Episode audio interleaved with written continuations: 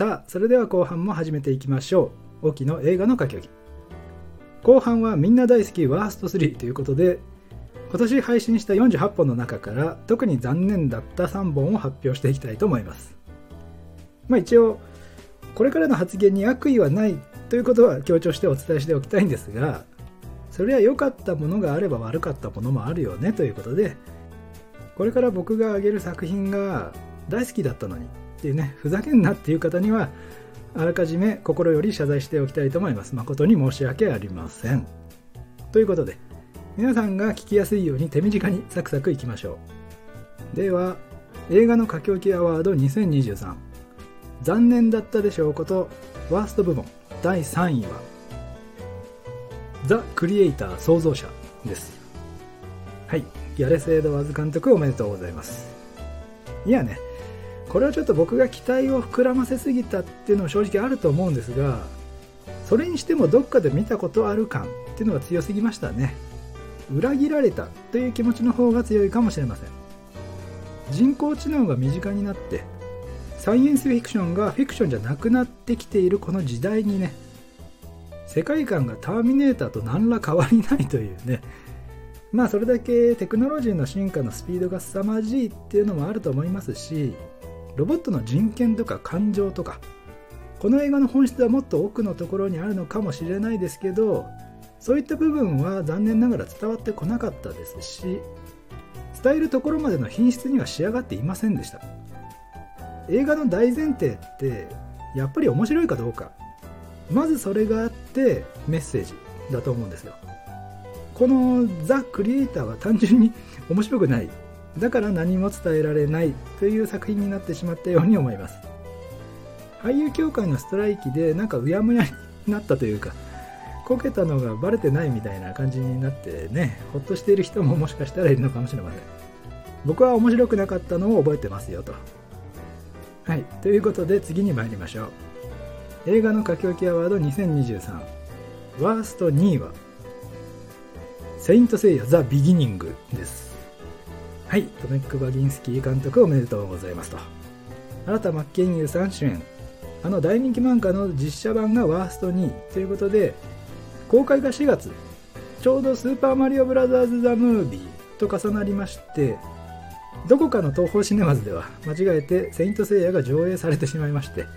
子供たちの阿鼻共感が飛び交った。という悲しい事件もね記憶に新しいですが皆さん「セイント・セイヤ」が映画化されたのを覚えてますかね？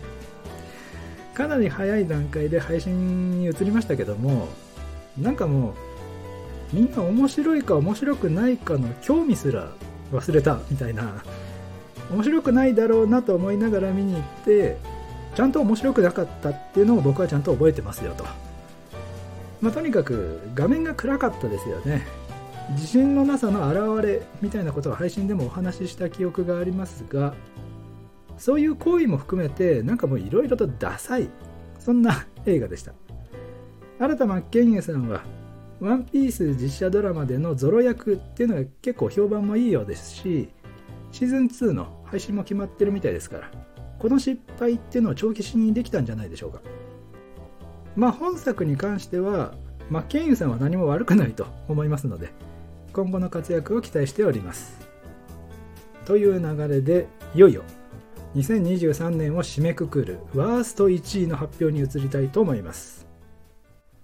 映画の書き置きアワード2023最も栄えあるワースト1位を獲得した映画は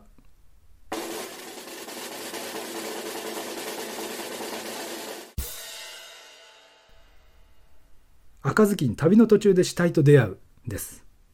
福田雄一監督おめでとうございます。主演の橋本環奈さんもおめでとうございます。と振り返ってみても、まあ、特にそんなに話すこともないんですがやっぱりつまらない。この一言につきますね。お笑い要素も滑ってるしシナリオも無理やり創作したっていう感じがね実に痛々しかったですし。ただ CG だけはすごく良かったというねなんともアンバランスな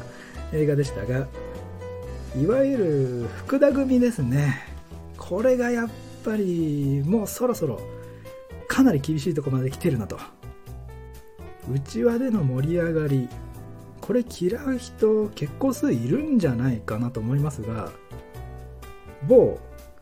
江室剛さんですね。この間テレビつけたらドラマやってたんでちらっと見たんですが全部演技同じやんとね失礼は承知で思ってしまいましたね、なんとかでしょなんとかでしょみたいにブツブツ言ってちょっとおどけるみたいなね。あなたもっとできるでしょって言いたいですけど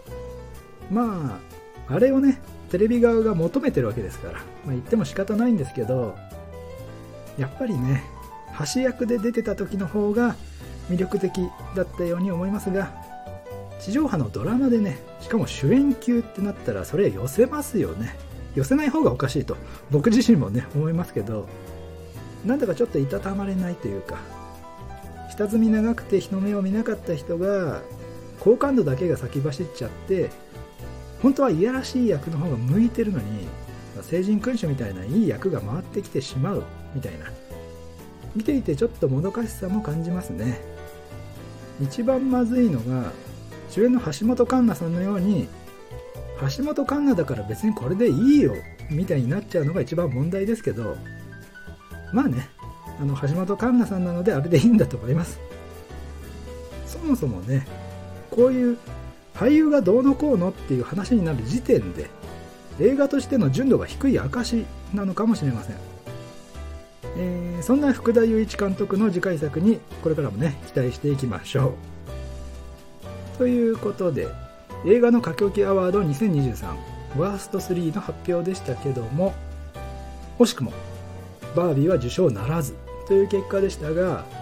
まあ、バービーは強烈すぎる主張を除けばね面白い部分もちゃんとあったのであの、あれから仕事とかプライベートも含めて何か女性の手伝いをする時とかにちょっと躊躇するようになってしまいましてあのやってあげようかとか教えてあげるよのあのシーンですね。あれがフラッシュバックするんですね。まあ今までそういったものが男特有の押し付けだったのかもしれませんから反省しなきゃいけないなとも思いますしそういった感情に持っていかせるのがグレタ・ガーウィグ監督の狙いなわけですからサブスク配信はまだかな？これから配信でご覧になるっていう男性は一度立ち止まって考えてみてくださいと。グレタ監督はねフェミニストであることも公言されましたし今回のでタガが外れたじゃないですけど今後もこういった内容がモリモリになると予想されますのででその辺もね注目していきましょう。監督の話が来てよしフェミニズム盛り込むぞっていう風にね意気込むところを想像するとちょっとね何というかゾワゾワするなとは思いますがね。ああと忘れてましたが今回評価する価値なしというところでアカデミー賞の話をする時のおまけとして一緒にレビューしたケビン・ハート主演の「ダイ・ハート」ですね。あれをワースト部門の特別賞として発表しておきます。